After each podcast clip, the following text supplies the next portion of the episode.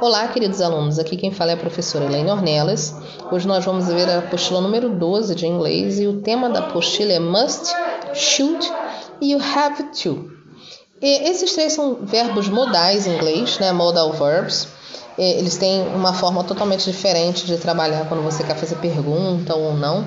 E o mais importante da gente gravar essa apostila 12 é que esses modal verbs, esses três principalmente, é, eles indicam possibilidade, vontade, necessidade de fazer alguma coisa ou proibição.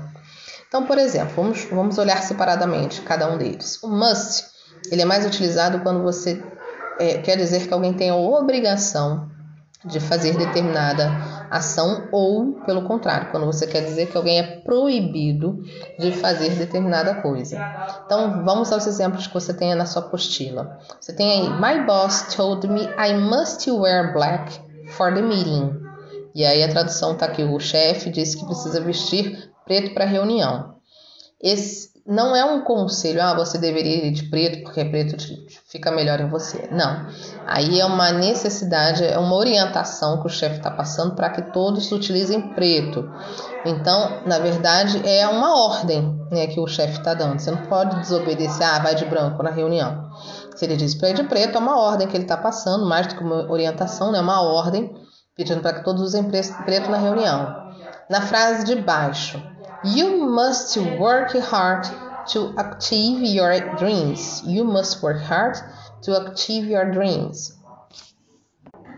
A outra aí abaixo. You mustn't call your ex-boyfriend. Ou então, you must not call your boyfriend. É, que a tradução é: você não pode ligar para o seu ex-namorado. Essas três frases aí você vê que são orientações mais firmes, como se fosse uma ordem você está dando para a pessoa ou que você está passando para a pessoa ali a informação do que pode e que não pode. Vou dar mais exemplos. Se você, por exemplo, você sabe que você não pode dirigir antes dos 18. Então vai ficar antes dos 18 anos, né? You mustn't ou então you must not drive under 18. Uh, under 18 years old aqui no Brasil, né? Lá nos Estados Unidos eles podem dirigir a partir dos 16 anos, já pode tirar carteira. O should, ele é mais utilizado para dar é, conselhos. Quando você quer falar alguém deveria fazer ou não deveria fazer, você utiliza o should. Não tem esse peso da obrigatoriedade, da necessidade de fazer. Então, o que, que você tem aí de exemplo? I think I should go home now. Eu acho que eu deveria ir para casa agora, mas é um achar. Pode ficar mais um tempinho também, não é só um pensamento. In my opinion, you should forget the fight and forgive him. Na minha opinião, já começou com minha opinião, já sabe que é conselho, né? A pessoa não precisa seguir. Na minha opinião, você deveria esquecer a briga e perdoá-lo. Forgive é o, o verbo perdoar. Desculpa o barulho, é que eu tô na escola, tá? Então, se você estiver ouvindo barulho de outros alunos aqui, é que eu tô na escola gravando aqui para vocês. Na, na escola que eu trabalho em Miguel Pereira. Na outra aqui, you shouldn't drive now because you have a fever. You shouldn't drive now because you have a fever. Você não deveria dirigir agora porque você está com febre. É um conselho, pessoa. Você não vai proibir a pessoa de pegar o carro, mas você está aconselhando que não deveria dirigir já que está com febre, pode passar mal, pode se sentir tonto. Não é uma boa ideia dirigir com febre.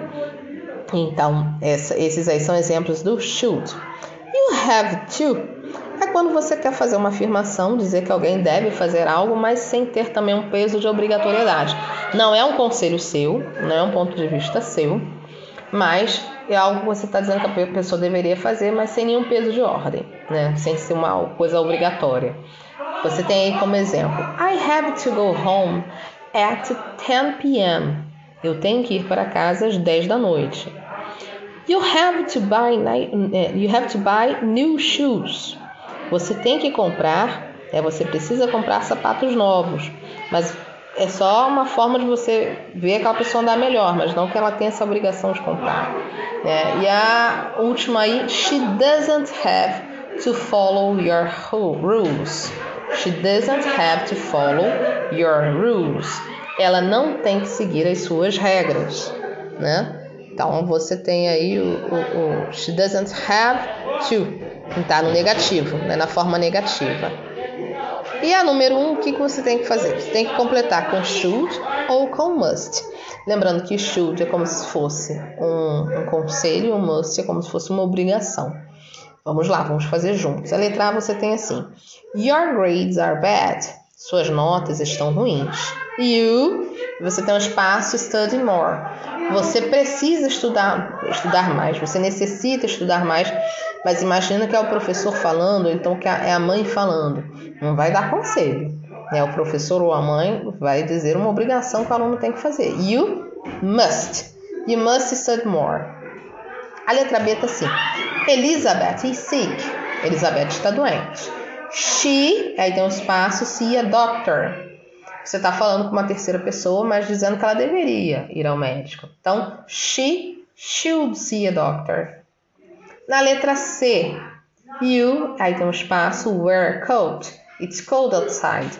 Então, a frase é: você deveria usar um casaco, está frio lá fora. You should. You should wear. Deveria, como está aí na tradução, já te ajuda bastante. É um conselho. You should wear a coat. It's cold outside. Letra D. You, aí tem um espaço. Not drive under 18 in Brazil. Você não pode dirigir antes dos 18 no Brasil. É proibido. Se é uma proibição, you, já tem um not aí, é só colocar o must, tá? You must not. Não coloca mustn't não, porque já tem um not.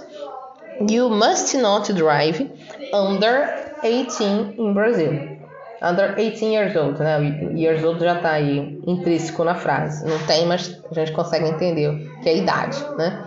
A letra E tá assim: Amanda, aí tem um espaço, eat more fruits. E a frase que está traduzida aí para vocês é: Amanda deveria comer mais frutas. Então vai ficar: Amanda should eat more fruits. E a, a, letra F, última, tá assim: Everyone, e tem um espaço, get vaccinated. Todos deveriam se vacinar. Se estou dizendo todos deveriam, é um conselho. Everyone should get vaccinated. Ok?